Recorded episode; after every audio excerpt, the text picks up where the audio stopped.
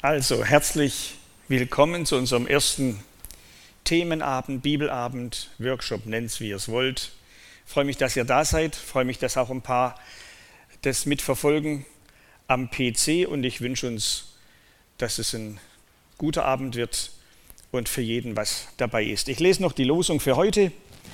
Zuflucht ist bei dem Gott, der von Ewigkeit her war, der heute ist und der immer sein wird. Was für ein Schlusswort für ein gelebtes Leben ganz am Ende. Was für ein Bekenntnis, was für ein Vermächtnis für die nächste Generation. Was wohl unser letztes Wort sein wird. Was wir wohl der nächsten Generation mitgeben, wenn wir mal gehen müssen. Dazu lädt uns das Losungswort ein, mal nachzudenken. Ich bete. Vater im Himmel, ich empfinde das als eine große Verantwortung zu diesem wichtigen, aber auch persönlichen, sehr persönlichen Thema etwas zu sagen. Dabei habe ich nicht mehr als fünf Brote und zwei Fische und was ist das unter so viele? Ich bitte dich herzlich, dass du wie damals das in deine Hand nimmst, vermehrst und unsere Herzen satt machst. Wir vertrauen dir für diesen Abend und bitten dich um deinen Segen. Amen. Also, drei Abende. Wir haben heute am Anfang ein sehr persönliches Thema. Wir werden morgen noch mehr biblisch-theologisch arbeiten. Aber je länger ich darüber nachdenke, desto wichtiger wird mir dieses Thema auch durch Gespräche, durch Begegnungen mit Menschen. Auf der Suche nach Gewissheit. Nun, Ungewissheit ist etwas Schlimmes.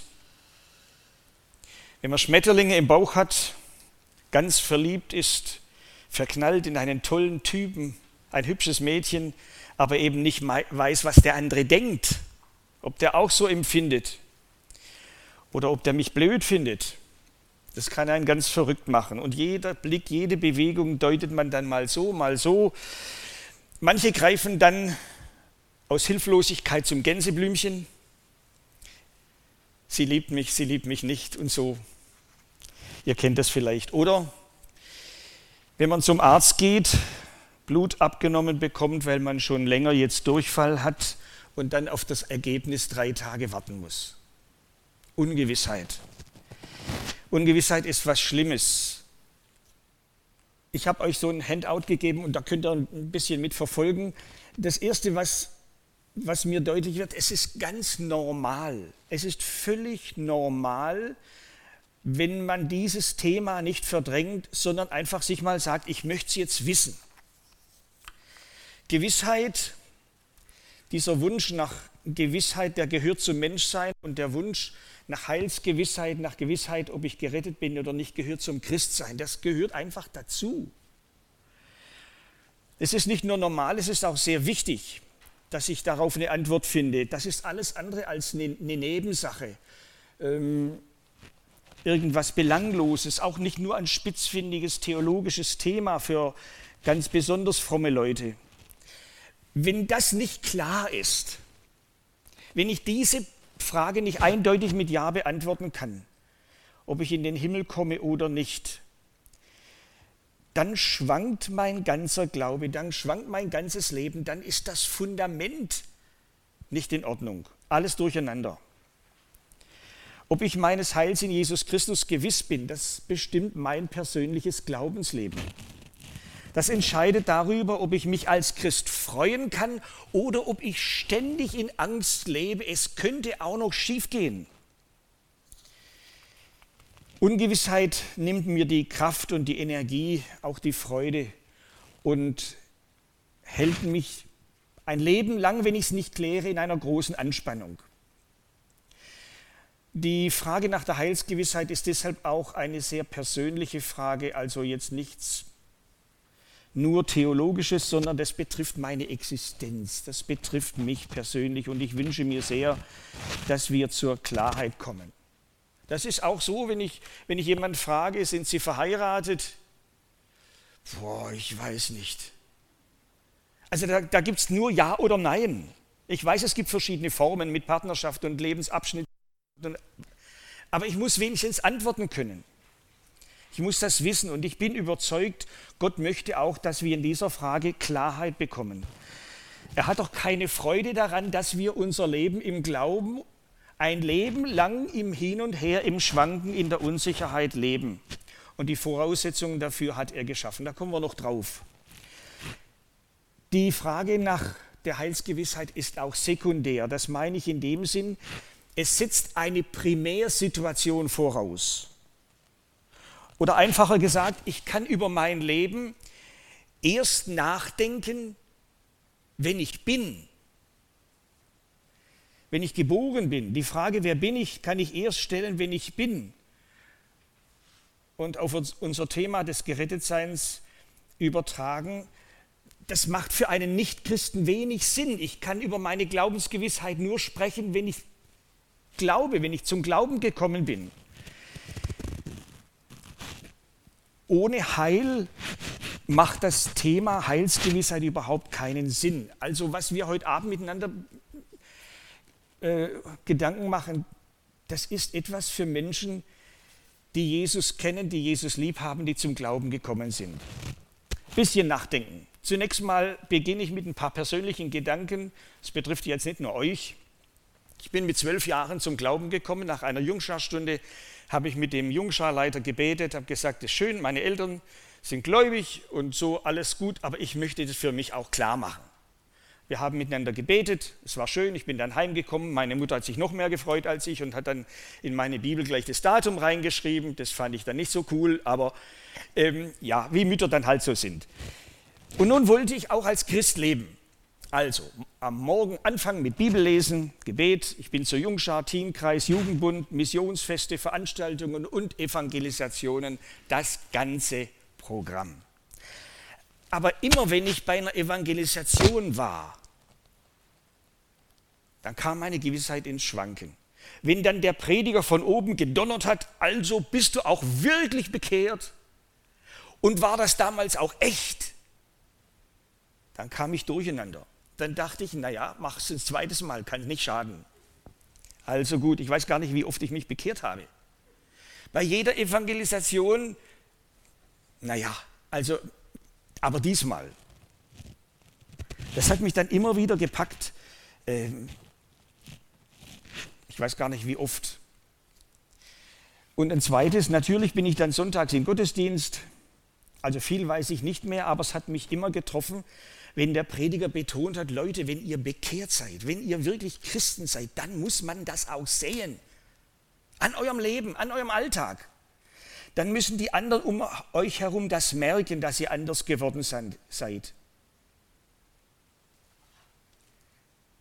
Und wie war es bei mir? Sieht man da was? Merkt man da was? Und dann beginnt eine fromme Nabelschau. Ganz ehrlich, ist denn überhaupt was anders geworden im letzten Jahr? Also ich sehe da nicht so viel. Rückschluss, dann bin ich vielleicht doch noch nicht richtig bekehrt. Das hat bei mir eine gewaltige Spannung aufgebaut, vor allem wenn ich dann von Freunden gehört habe, was die für gewaltige Erlebnisse hatten und wie, wie, sich, wie ihr Leben sich geändert hat, von einem Mordskotzbrocken zu einem ganz lieben Lämmchen. Davon konnte ich nie erzählen. Ich habe in meiner Erfahrung gemerkt, ich versage ja immer noch. Ich kriege immer auch noch mal eine Wut, wenn jemand mir ganz komisch kommt oder regiere auch noch mal lieblos. Also ja, was jetzt? Und manchmal war der Eindruck meiner eigenen Erfahrung stärker als alles andere. Und ich dachte, oh, man sieht noch so wenig Neues an mir bin ich denn wirklich richtig, also. Und wie oft habe ich mir Gewissheit von ganzem Herzen gewünscht. vielleicht kennt ihr das auch oder der eine oder andere, dass man irgendwann mal genug hat von diesem Schwanken. Ja oder nein, wo, wo stehe ich denn? Kann ich es wirklich fassen? Jawohl, ich muss mir keine Sorgen machen, mehr machen. Es ist wirklich gut. Und dann wünscht man sich nichts mehr als eine tiefe innere Gewissheit, gut. Das ist ganz normal. Das ist ganz normal, wenn man diesen Wunsch, diese Sehnsucht hat nach Gewissheit. Und deshalb habe ich ganz große Sympathie für den Jünger Thomas. Ihr kennt die Geschichte, der nicht dabei war, als Jesus der Auferstandene kam und der den Jüngern sagt, Leute, es ist schön, dass ihr mir das erzählt. Und dass ihr da auch voll begeistert seid und gewiss seid, aber mir hilft das nichts. Also ich brauche die Gewissheit für mich selber. Ich habe das nicht. Ich hätte sie gern und ich möchte sie eigentlich auch. Aber ich möchte mir nichts vormachen. Ich möchte auch nicht schauspielen. Ich möchte auch nicht meiner Oma zulieb sagen, es ist alles gut. Ich möchte es gewiss wissen. Ich verstehe den Thomas gut. Kann ich sehr gut nachempfinden. Gut, da stellt sich natürlich die Frage, kann man denn in religiösen Dingen überhaupt Gewissheit haben? Alles, was mit Religion zu tun hat, ist doch rein subjektiv. Nun, Thomas war vielleicht der allererste, aber ganz sicher nicht der letzte, der sich mit diesen Fragen auseinandergesetzt hat. Das zieht sich durch die ganze Kirchengeschichte, diese Diskussion, und es gibt verschiedene Antworten. Ich habe mal ein paar, nur ganz wenige rausgesucht. Spätjudentum, das ist die Zeit nach dem Alten Testament, bevor das Neue beginnt. Da war das Thema damals die tägliche Umkehr. Man war sich bewusst, wir alle sind Sünder, wir, wir sündigen ständig und täglich und wir müssen täglich umkehren. Wir müssen täglich Buße tun. Denn wenn der Mensch stirbt, hat er keine Möglichkeit mehr, Dinge in Ordnung zu bringen. Und weil er nie weiß, wann er stirbt, kann er am Tag gar nicht oft genug Buße tun. Wenn wir sterben, also wenn ich Herzinfarkt kriege und ganz kurz vorher noch einen schlechten Gedanken habe, dann ist halt schlecht. Niemand kann sich da ganz gewiss sein, dass er kurz vor seinem Ende noch was Dummes sagt oder denkt. In der Zeit der alten Kirche, so im Mittelalter, zum Neuen Testament kommen wir noch, da war die Lehre klar, das ist ja auch in Ordnung, ein Mensch ist kein Mensch ist sündlos, aber entscheidend war jetzt die Buße. Und die Buße hat drei Schritte. Zum ersten die Reue. Also das kann ich tun, weil ich Angst habe vor dem Gericht Gottes oder ich kann es aus Liebe zu Gott tun. Das ist beides möglich. Aber ich muss bereuen. Ich muss einsehen, es war falsch. Das Zweite, ich muss es bekennen. Und wenn was Schlimmes war, ein Ehebruch oder ich habe jemand auf die Rübe gehauen und es ging nicht gut aus, dann muss ich das öffentlich bekennen. Die kleinen Dinge kann ich in der Beichte erledigen. Und zum Dritten das Wiedergutmachen. Das Wiedergutmachen ist ein Zeichen von Echtheit, dass mir die Buße wirklich echt ist. Daran kann man ablesen, dass meine Reue in Ordnung ist und auch mein Bekenntnis. Und man hat den Menschen damals auch gelehrt, also entscheidend ist, Gott vergibt nur, wenn wir ihm alles, aber auch wirklich alles bekennen. Und er vergibt nur, wenn ich meine Echtheit, die Echtheit meiner Buße auch bewiesen habe. Folge, das ist eine totale Unsicherheit. Und ich kenne auch eine Person, die hat uns erzählt, sie hat dann einfach, weil sie zur Beichte musste, irgendwas erfunden. Und hat dann dem Priester etwas Erfundenes, eine erfundene Sünde gebeichtet und hat dabei dann gleich wieder gelogen. Also schwierig kann ich sicher sein, dass ich wirklich alles bekannt habe? Könnte es nicht in meiner Vergangenheit irgendwas gegeben haben, was noch nicht klar bekannt wurde, entweder öffentlich oder vor dem Priester? Glaubt mir Gott meine Wiedergutmachung? Also ob ich gerettet bin oder nicht, das weiß nur Gott. Alles andere wäre Hochmut. Und die Spitze dieser Entwicklung war im Konzil von Trient 1945 da steht dann im Abschlussdokument, verflucht ist, wer seines Heils gewiss ist. Verflucht ist, wer seines Heils gewiss ist. Das war unter anderem auch eine Antwort auf die Reformation mit den vier Allein. Allein Christus, allein die Gnade, allein der Glaube, allein die Schrift. Nein, diese deutlichen Worte. Dann kam die Gemeinschaftsbewegung, der Pietismus, was vielen von uns nahe steht. Und da gab es auch eine riesige Spannbreite, von hier bis hier. Und diese Spannbreite hat ihren Höhepunkt erlebt in der sogenannten Eisenacher Konferenz 1904, 1905. Auf der einen Seite stand ein Evangelist aus der Schweiz, Samuel Keller, sehr berühmt, hat auch Bücher geschrieben. Und auf der anderen Seite ein Theologe, Professor Adolf Schlatter, hat in Bern, in Berlin, in Tübingen ähm, gelehrt. Beide sagten, wir sind Pietisten. Der eine sagt, es kommt alles auf deine Entscheidung an. Zitat, an den Grenzpfählen der Selbstentscheidung muss selbst die Gottestat Halt machen. Also es ist wichtiger, dass ich mich entschieden habe, als das, was Gott getan hat. Auf der anderen Seite Adolf Schlatter, der sagt, also man hat, der Leiter hat dann gefragt, unter anderem einen von denen, ähm, glaubst du an deine Bekehrung? Antwort, ich glaube an Jesus Christus. Also das waren so die zwei Pole der Gemeinschaftsbewegung. Dann gab es noch ganz fromme, die haben dann mit Bibelsprüchen argumentiert, zum Beispiel Philipper 3, nicht, dass ich es schon ergriffen habe oder schon vollkommen bin, ich jage ihm nach.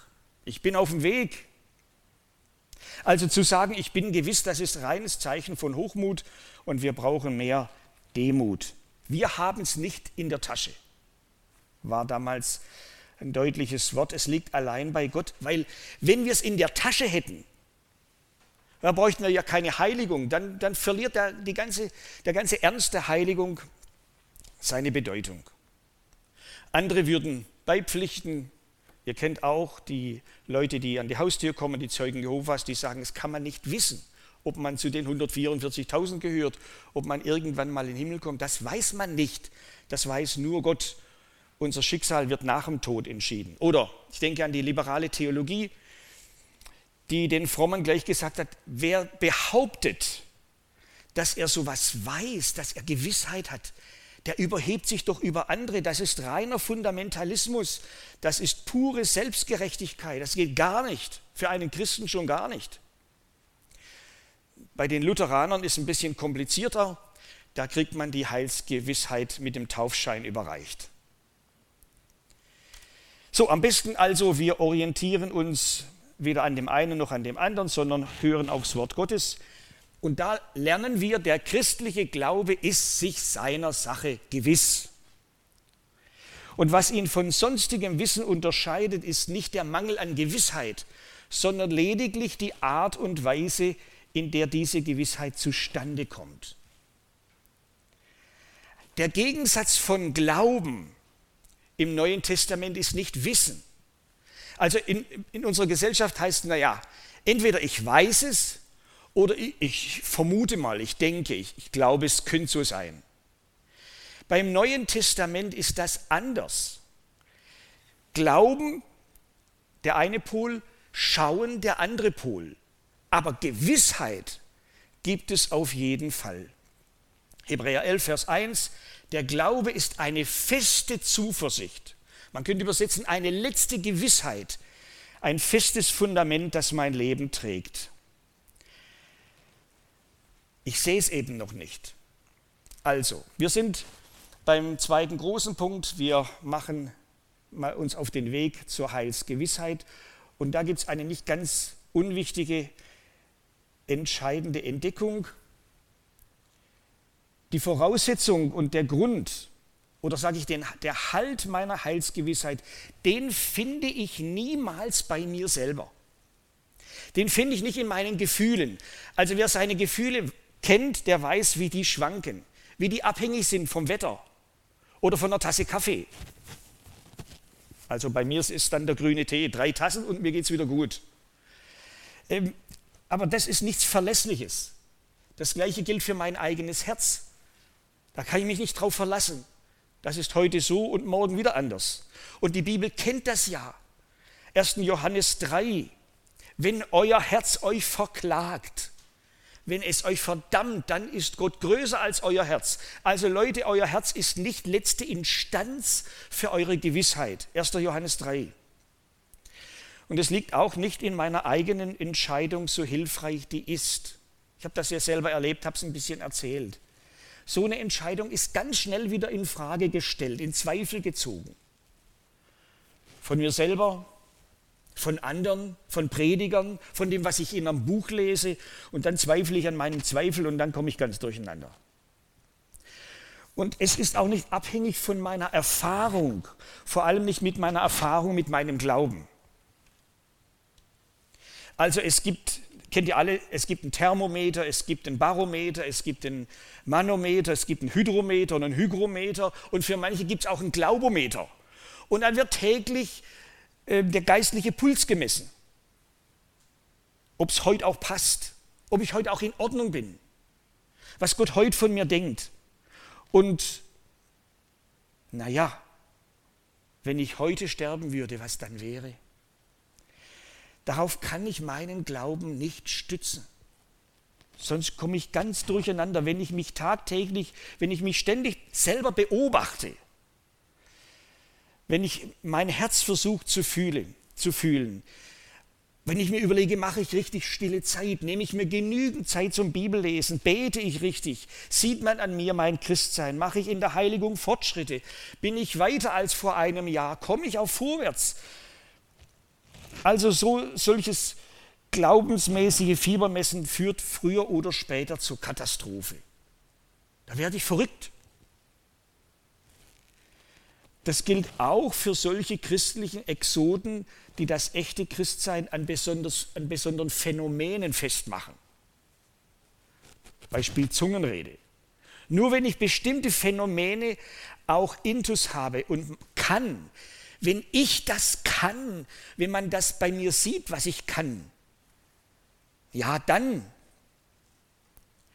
Aber ich will das darauf gar nicht so groß eingehen. Das sind lauter Wege zu mir selber. Und der Weg zu mir selber ist immer ein Holzweg. Weil ich was kann, weil ich was weiß, weil ich was tue, weil ich mich so oder so verhalte. Dieser Weg zu mir selber endet immer als Holzweg oder Irrweg. Der bringt mich nur ins Schwanken. So finde ich Heilsgewissheit nie. Vergleichen wir mal unser Leben mit einem Schiff. Auch wenn Riesenwellen in mein Lebensschiff schlagen, wenn ich da keinen festen Halt habe, dann, dann fährt mein Schiffchen Achterbahn. Und wenn es stürmt, wenn Wellen hoch und nieder gehen und ich mein Lebensschiff stabilisieren will, dann, dann mache ich das mit einem Anker. Aber dann darf ich den Anker nicht auf Deck, nicht auf meinem eigenen Schiff festmachen. Logisch. Der Anker liegt immer, immer außerhalb des Schiffes. Übrigens spricht schon der Hebräerbrief Kapitel 6, Vers 19 von so einem Anker. Aber dieser Anker, der mein Schifflein hält, auch in den Stürmen, der liegt niemals in mir selber drin. Der Grund, das Fundament für meine Heilsgewissheit liegt immer und zu 100 Prozent außerhalb von mir. Ein zweites, Gott weiß, Gott weiß um das alles. Er weiß, wie schlimm Ungewissheit sich in meinem Leben auswirkt, was das mit meinem Glauben macht. Wenn jemand mein Herz kennt und die ganzen Schwankungen meines Herzens kennt, dann, dann ist es Gott. Und er weiß auch, dass ich die Gewissheit für mein Heil, dass ich die Gewissheit im Blick auf meine Rettung niemals bei mir selber finde. Und er weiß auch, dass ich mir von Herzen und ganz ehrlich tiefe und letzte und bleibende Gewissheit wünsche. Er weiß, dass ich einen festen Halt für meinen Anker, für den Anker meines Lebensschifflein brauche. Und er weiß auch, dass ich in dieser Spannung stehe und da nicht einfach raus kann zwischen Glauben und Schauen. Und er weiß deshalb auch, dass meine Heilsgewissheit angefochten ist, weil ich eben noch nicht alles sehe und weil, weil es dem Teufel immer wieder gelingt, mir meine Gewissheit durcheinander zu bringen. Er gönnt mir einfach nicht und er setzt alles dran, mich zu verunsichern. Das weiß Gott auch. Und will mir gerade deshalb Gewissheit schenken, eine Gewissheit, die unabhängig wird von meinen Gefühlsschwankungen, unabhängig von meinen Erfahrungen, egal in welche Richtung sie sich bewegen, wo sie herkommen. Unabhängigkeit von meinen Höhen und tiefen Erlebnissen. Eine Gewissheit, die hält, auch wenn sonst alles unsicher wird. Eine Gewissheit, die in der schlimmsten Krise, die auch in der allerschlimmsten Krise, auch im letzten Augenblick meines Lebens hält, weil sie ein festes Fundament hat. Und Gott weiß das nicht nur, er wünscht mir nicht nur Gewissheit, er gibt sie mir schriftlich, er gibt sie mir schwarz auf weiß. Es gilt selbstverständlich für alles, was zum Glauben gehört und den Glauben ausmacht. Hier und hier allein im Wort Gottes, hier ist das Fundament für mein Wissen über Gott, über die Welt und über mich selber.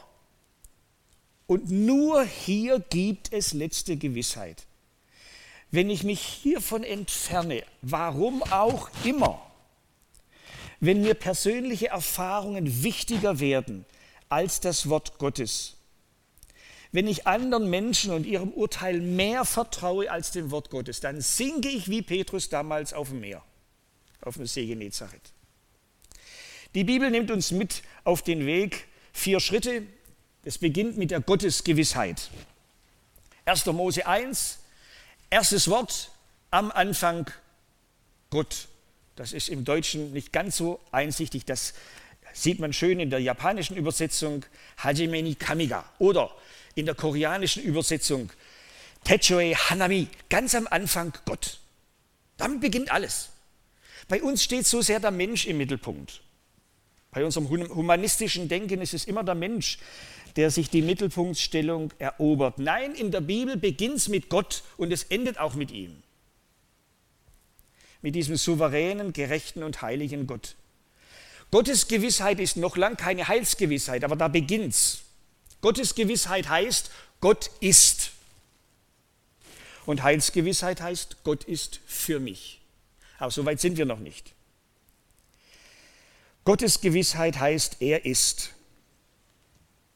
Das Zweite, der Weg von der Gottesgewissheit führt zur Unheilsgewissheit, denn in der persönlichen Begegnung mit diesem heiligen Gott erkenne ich in einer ganz großen Tiefe, dass ich ein Sünder bin. Da erkenne ich, dass nichts so gewiss ist in dieser Welt, wie dass ich verloren gehe. Ich erkenne in der Begegnung mit dem lebendigen Gott, dass ich ganz tief, dass ich nicht nur ein bisschen einen, einen, einen, guten Kern und so ein bisschen schlechte Sachen drumherum, sondern bis in den Kern meines Herzens ein Sünder bin, verdammt verloren in alle Ewigkeit. In der Begegnung mit, dem, mit Gott komme ich zur Unheilsgewissheit. Ganz einfach. Wenn Jesus nicht wäre, wenn Jesus nicht wäre, wenn Gott nicht den Weg gefunden hätte, seinem Sohn meine Sünde aufzuladen und ihn an meiner Stelle zu verurteilen, zu bestrafen, zu richten, büßen zu lassen. Wenn Gott in seiner, Le in seiner Liebe nicht das Kreuz von Golgatha erfunden hätte, wenn Jesus dort nicht meinen Tod gestorben wäre, wenn Jesus nicht das Heil geschaffen hätte, die Rettung vollbracht hätte, wenn Jesus nicht das letzte Wort Gottes auch über meinem Leben wäre, dann gut Nacht. Dann bliebe nur die Unheilsgewissheit. Aber Gott sei Dank, die Unheilsgewissheit ist nicht Gottes letztes Wort. Gottes Gewissheit, Unheilsgewissheit, da führt uns Gott zur Christusgewissheit. Und dann kommt der Heilige Geist und sagt mir beim Lesen oder Hören des Wortes Gottes, du und das, was du jetzt liest und hörst, das ist für dich. Die Bibel sagt, so sehr hat Gott die Welt geliebt. Und der Heilige Geist sagt meinem Herzen, so sehr hat Gott dich geliebt. Die Bibel sagt, dass er seinen einzigen Sohn gab. Und der Heilige Geist sagt, dass er seinen einzigen Sohn für dich gab. Die Bibel sagt, auf dass alle, die an ihn glauben, ewiges Leben haben, nicht verloren gehen. Und der Heilige Geist sagt, dass du, wenn du Jesus glaubst, nicht verloren gehst, sondern ewiges Leben hast. Der Heilige Geist macht mir das Wort Gottes persönlich spitzt auf mich, auf mein Leben zu. Und Glauben heißt jetzt Ich lasse es mir sagen. Ich glaube ihm, wenn er mir sagt, dass ich ein Sünder bin, wenn er mir sagt, dass Jesus für mich starb, wenn er mir sagt, dass mir das gilt. Und selbst wenn meine Erfahrungen mit mir selber dagegen stehen und selbst wenn mein Herz gar nicht so fühlt und selbst wenn, wenn sich mein Verstand gegen all das auflehnt und sagt, du spinnst wohl, und sollten auch meine Gefühle gar nicht mitgehen. Ich glaube dir, Gott, aufs Wort, trotz allem.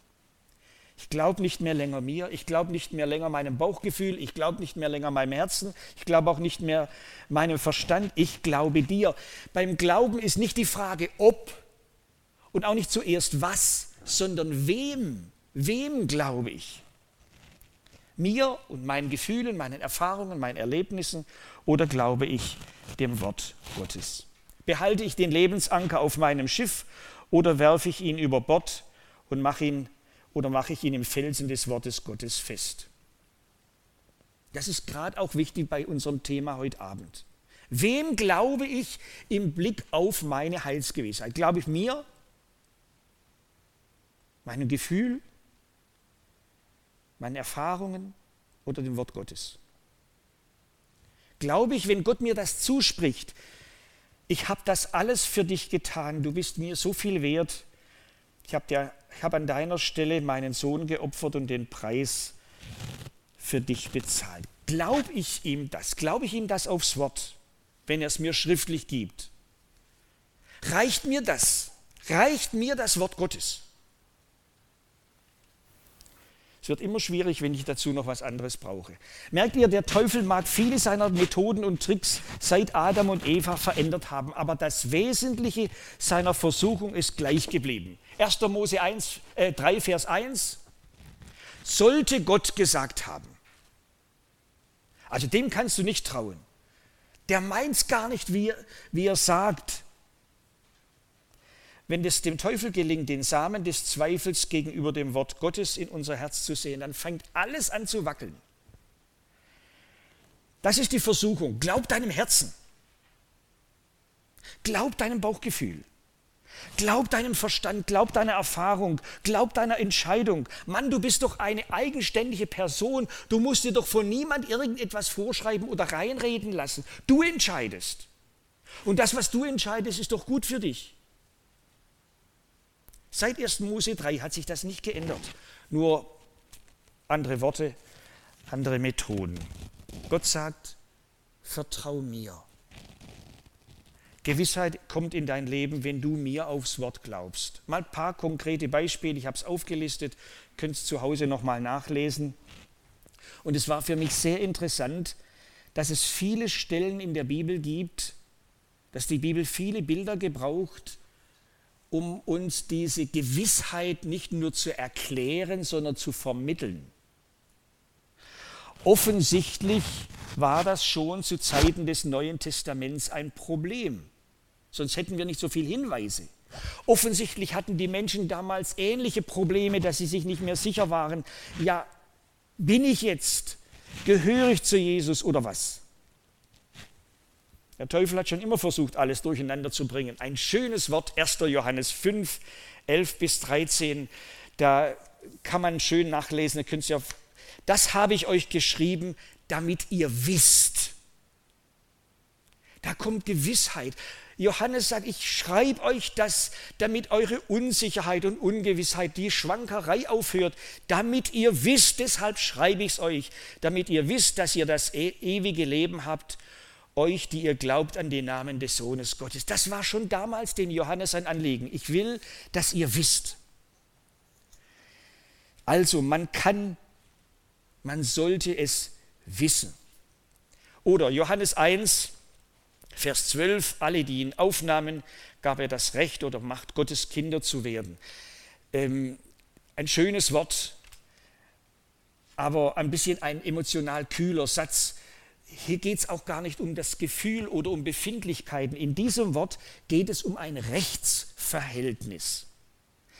Dieser Satz, Johannes 1, Vers 12, hat sehr viel mit Jura zu tun. Gott sagt, wer mir glaubt, der bekommt ganz offiziell das Recht zugeeignet, mein Kind zu werden. Den nehme ich offiziell und rechtmäßig in meine Familie auf. Hier geht es um das Thema der Adoption. Also ein der Familie bisher fremdes Kind wird rechtsgültig nach langer Prüfung, da müsste mal jemand fragen, der das gemacht hat, da kommt das Jugendamt und sonstige Ämter, die, die geben keine Ruhe, bis das dann alles geklärt ist. Aber dann ist rechtsmäßig ein fremdes Kind plötzlich das eigene. Mit allen Rechten. Dann ist das plötzlich mein Kind, als ob ich es gezeugt hätte. Dann trägt es meinen Namen, dann wird das auf dem Einwohnermeldeamt eingetragen mit Siegel und Unterschrift. Da gehört dann das Erbrecht und alles dazu, als ob es ein eigenes Kind wäre, ganz genau gleich. Und das gilt dauerhaft. Adoption geht nicht auf Bewährung. Also hier kann ich ein Kind nehmen und sagen, also jetzt machen wir mal ein halbes Jahr und wenn dieser Prügel nicht gut tut und nicht folgt und nicht gehorsam ist und was weiß denn ich und nachts schreit, gebe ich ihn wieder her. Ja, das muss ich mir vorher überlegen. Wenn schon mal angenommen, dann gilt das. Deshalb wird auch so viel geprüft. Und die Bibel sagt, Gott macht es gerade so. Und geht damit ein ganz gewaltiges Risiko ein.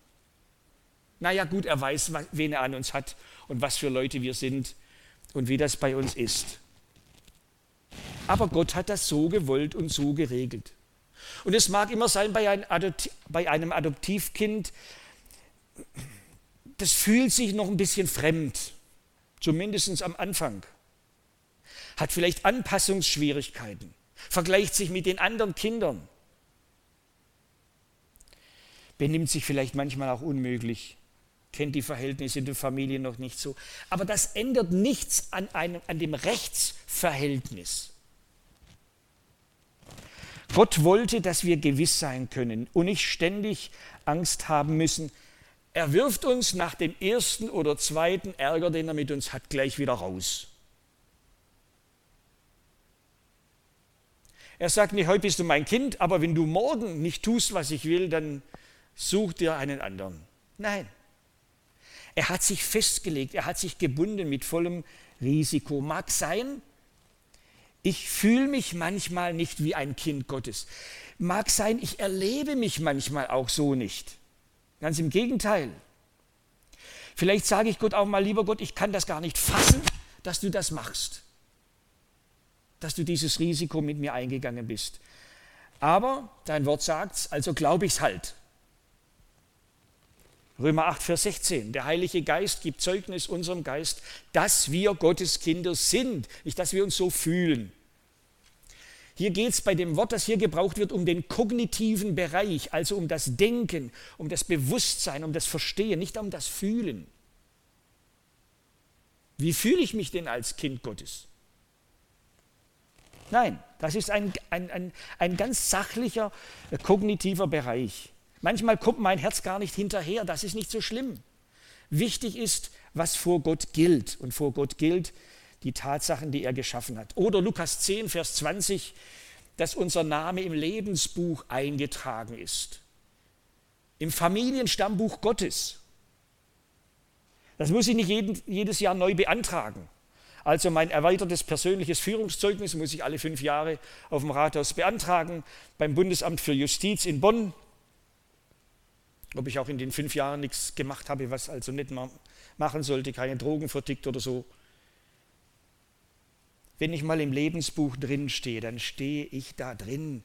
Also wenn Gott alle zwei Minuten einen Radiergummi nehmen würde, heute rausradieren, morgen wieder reinschreiben, übermorgen wieder rausradieren, da komme ich nicht mehr zurecht.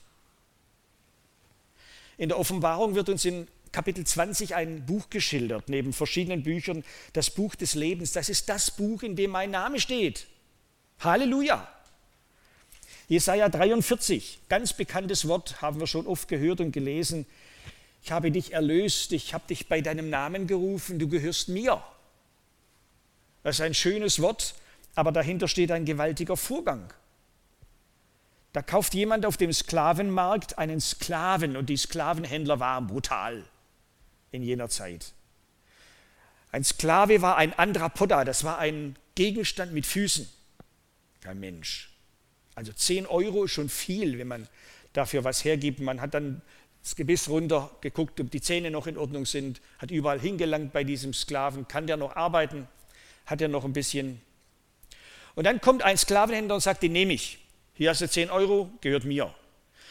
Und mit, wenn der 10-Euro-Schein den Besitzer wechselt, wechselt auch der Sklave den Besitzer.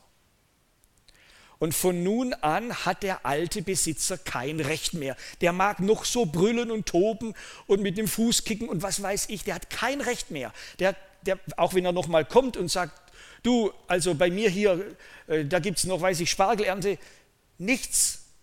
Der neue Besitzer hat alleiniges Recht. Das ist hier gemeint. Du hast mich da losgekauft.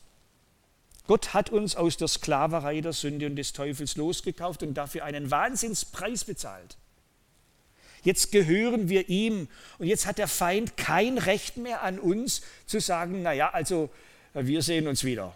Nein, Jesus, Gott sagt, du bist mein und ruft uns bei unserem Namen. Frage, wann hat Gott mich aus der Sklaverei dieses Bösen losgekauft? Bei meiner Entscheidung? Nein. Vor über 2000 Jahren auf Golgatha. Dort hat er den Preis bezahlt. Das ist Tatsache. Das ist Perfektum.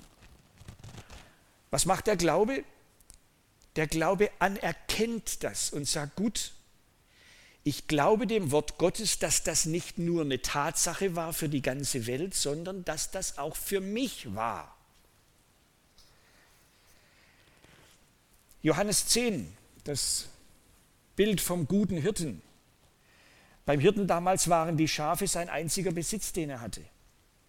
Deshalb hat er sie auch sehr behütet, hat auch gekämpft, wenn Bären und Löwen kamen. Das war sein Besitz. Wenn ein Wolf kommt und die alle zusammenbeißt, hat er nichts mehr. Kann er zumachen. Und Jesus sagt, und niemand wird sie aus meiner Hand reißen, dafür garantiere ich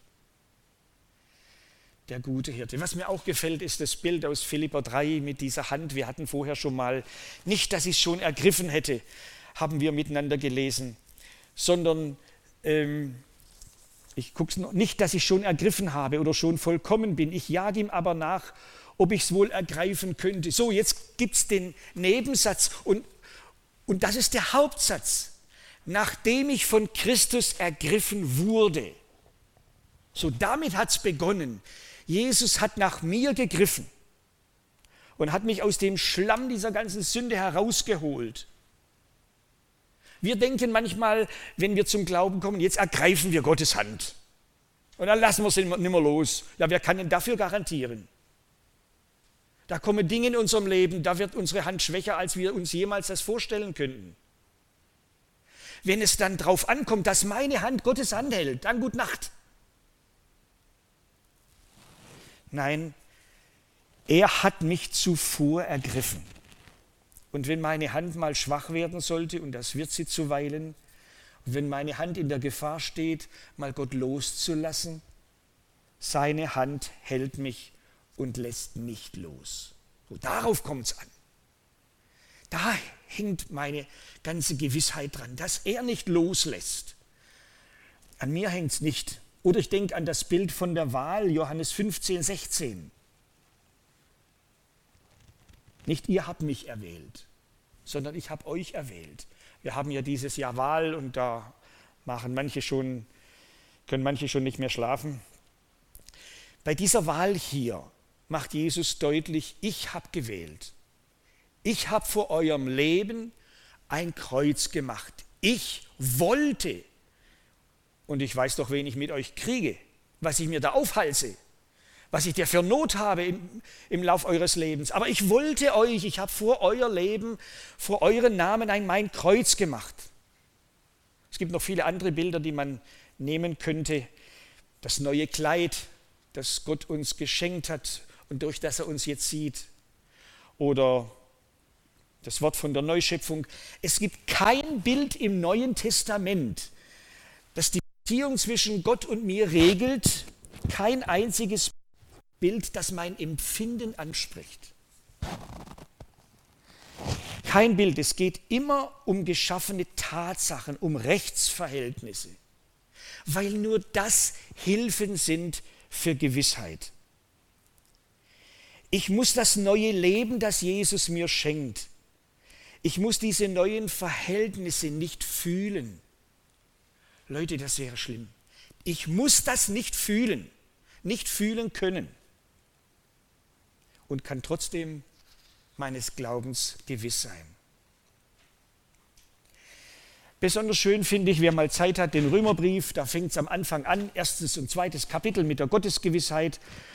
Dann kommt in Kapitel 3 die Unheilsgewissheit. Wir sind alle Sünder und Mangel des Ruhmes, den wir vor Gott haben sollten. Und dann kommt am nächsten Vers die Christusgewissheit und wir werden gerecht durch Jesus Christus, durch den Glauben an ihn. Ein, großes, ein großer Brief.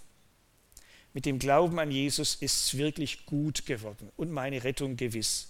Ich darf meines Heils gewiss sein egal wie ich mich erlebe, da lesen wir mal Römer 7. Ich weiß ganz genau, was ich tun muss. Ich kenne die Gebote Gottes. Ich bin auch überzeugt, die sind richtig. Die haben ihre Berechtigung. So, wenn ich jetzt aber an mein Leben denke, kann es nicht für mich durchhalten. Man muss das mal sehen, wie Paulus an dieser Stelle kämpft sagt, ich würde schon gerne, aber das, was ich, wo ich von überzeugt bin, ist es richtig, das mache ich gar nicht.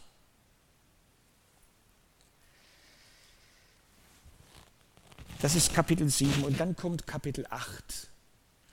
Und dann strahlt die Sonne auf. Vers 1. Es, das bin ich. Es gibt keine Verdammnis für die, die in Christus Jesus sind. Es gibt keine Verdammnis für die die in Christus Jesus sind, die zu Jesus gehören. Und in Vers 3, das, was dem Gesetz und all den anderen Mächten dieser Welt nicht möglich war. Vers 3 in Kapitel 8, das tat Gott. Das gehört für mich zum schönsten Vers in der Bibel. Das tat Gott. Darauf kommt es an was er tat. Und dann kommt am Ende von Kapitel 8 das Lied der Glaubensgewissheit. Was sollen wir denn jetzt hierzu sagen? Ist Gott für uns? Wer kann dann noch gegen uns sein? Denn ich bin gewiss, Vers 38, dass weder, und dann kommt die ganze Aufzählung, dass es nichts mehr gibt, aber wirklich nichts mehr, das mich von Jesus und seiner Liebe trennen kann. Also, alles, was ich habe, habe ich in Jesus und durch ihn. Ja, ich weiß, es gibt dann die ganz Schlauen, die dann sagen, naja, es gibt Heilsgewissheit und Heilssicherheit. Das finde ich schwierig, mit so Begriffen zu hantieren, das bringt uns auch nicht weiter. Wenn, dann ist das mit der Sicherheit eher etwas, das mich auf mich wirft. Ich will sicher sein, ich will sicher gehen, ich brauche die Gewissheit, schenkt mir Gott. Aber egal, wie ich das jetzt auch nenne, das Entscheidende ist die Begründung, die Voraussetzung für die Gewissheit. Woran ich es festmache. An dem, was Gott für mich tat oder an dem, was ich mache. Blicke ich auf mich und mein frommes Verhalten und das, was ich alles Gutes tue, und das, wo ich denke, ja, also jetzt habe ich so viele Punkte gesammelt, es müsste eigentlich gut gehen, oder schaue ich auf Jesus? Ist doch kein Wunder, dass der Hebräerbrief einlädt und sagt, wir sollen doch auf ihn schauen, auf Jesus. Da hängt alles für mich. Traue ich meinen Gefühlen, meiner Erfahrung mehr als seinem Wort. Noch drei Folgen, die sich daraus ergeben. Das erste, weil das Fundament meiner Heilsgewissheit im Wort Gottes liegt, ist das folglich Hauptangriffspunkt des Teufels. Der Feind tut alles, aber auch alles, um dieses Fundament zu zerstören. Wenn, er, wenn das gelungen ist, wenn er das madig gemacht hat, und es ist ihm immer wieder gelungen, in der Geschichte der Kirche das Wort Gottes madig zu machen, dann fällt alles andere auch. Dann bleibt der auch vom Glauben nicht mehr viel übrig. Durch die ganze Geschichte der Kirche, der Gemeinde Jesu ist das die entscheidende Frage. Wie stehe ich zum Wort Gottes? Wie stehe ich zur Bibel? Ist sie Gottes Wort oder enthält sie Gottes Wort? Das ist ein Riesenunterschied, weil ich dann herausfinden muss, was Gottes Wort ist in der Bibel und was nicht. Ist die Bibel ein literarisches, ein großartiges literarisches Werk, so wie Grimms Märchen, oder ist es ein papierener Papst äh, oder ist es allein Richtschnur für Glauben und Leben? Ist es mir Gottes persönliches Wort für diese Welt und für mich? Von Anfang der Gemeinde bis heute war das eine Herausforderung. Wenn aber die Bibel nur ein menschliches Literaturprodukt ist, dann hat sie keine absolute Autorität. Wieso auch? Da kann ich auch Goethes Faust lesen dann hat sie keinen Anspruch auf letzte Wahrheit. Dann hat jeder seine eigene Wahrheit, wie jetzt in der Postmoderne das üblich ist. Dann fällt alles. Dann gibt es keine Gewissheit mehr im Glauben. Und es ist doch kein Wunder, dass Leute dann zu diesem Thema auch Lieder gedichtet haben. Ihr kennt das von Zinzendorf, wenn dein Wort nicht mehr soll gelten. Ja, worauf soll der Glaube ruhen? Mir ist nicht um tausend Welten aber um dein Wort zu tun. 1725, das gilt bis heute. Dann hatten wir die Aufklärung und als Folge der Aufklärung hatten wir aufgeklärte Theologen. Und die aufgeklärten Theologen haben gesagt, die Bibel muss sich vor unserem Verstand rechtfertigen. Unser Verstand sagt und beurteilt, was in der Bibel Gottes und was Menschenwort ist was echte und was unechte Jesusworte sind. Und was wir mit unserem Verstand nicht nachvollziehen können, das kann auch nicht Gottes Wort sein. Das Wort Gottes muss sich vor unserem Verstand rechtfertigen. Dann hat man das historisch kritische Seziermesser angesetzt und dann ist nicht mehr viel übrig geblieben. Ein paar Worte, über die man heute auch noch streitet, ob sie denn wirklich echt sind oder nicht. Dazwischen einige Mythen, ein altes Weltbild. 1. Mose 3 lässt grüßen, sollte Gott gesagt haben. Das Zweite, weil ich heute im Glauben und nicht im Schauen lebe, ist meine Heilsgewissheit immer wieder auch angefochten. Und der Teufel wird immer alles Mögliche versuchen, mich zu verunsichern. Einmal auf, im Blick auf das Gestern, oder auf das Heute? Ja, schau dich doch mal an. Schau dich mal, schau mal in den Spiegel. So wie du aussiehst, mit so viel Schmutz. Du magst schön Theater spielen vor andere, aber auch schon, schau doch mal dein Herz an.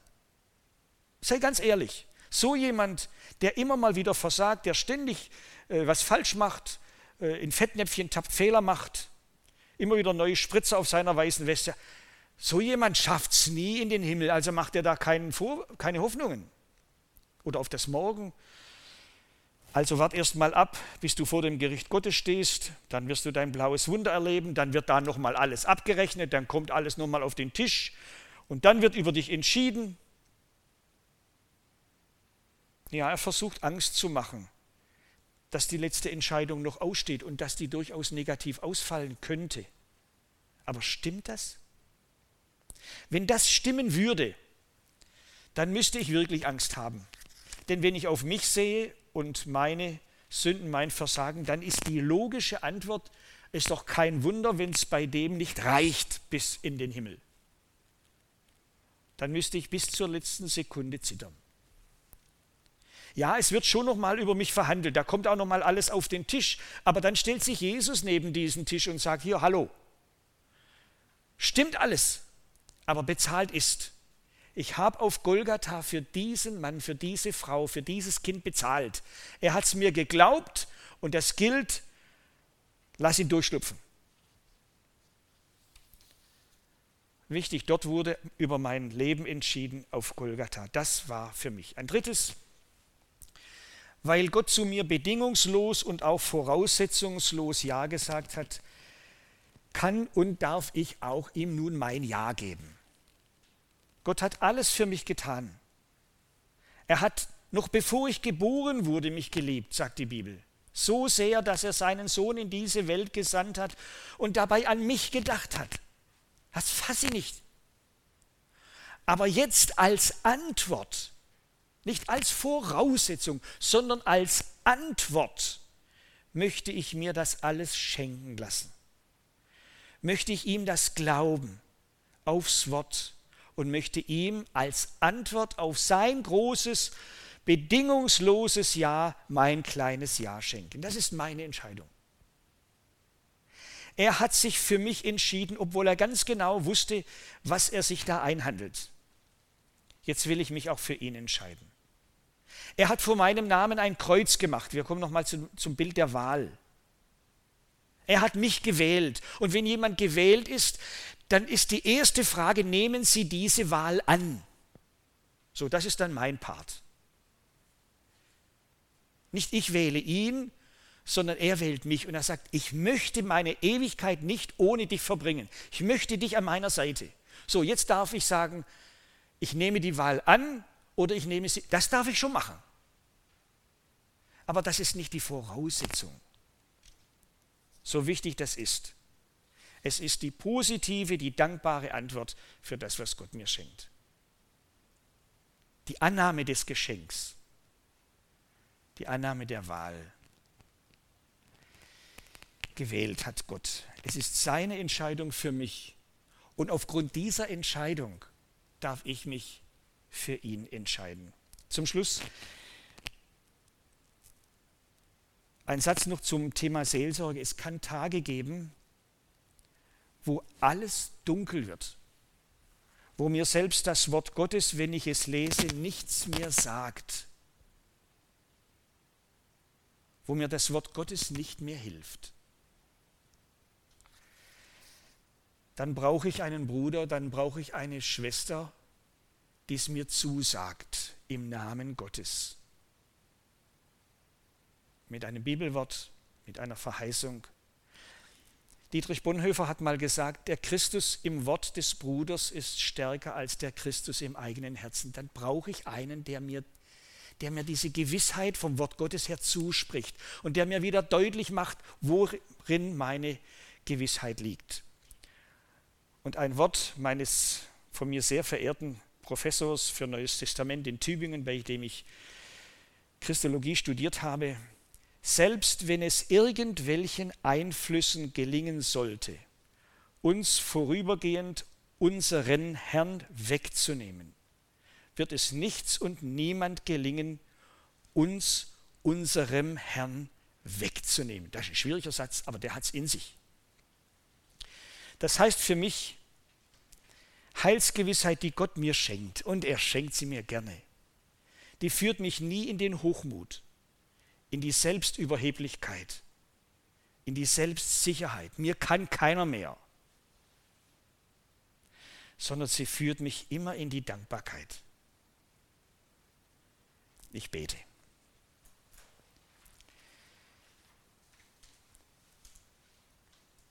Vater im Himmel, und jetzt macht dieses Wort so begrenzt und schwach wie es war zu einem Felsen in unserem Herzen.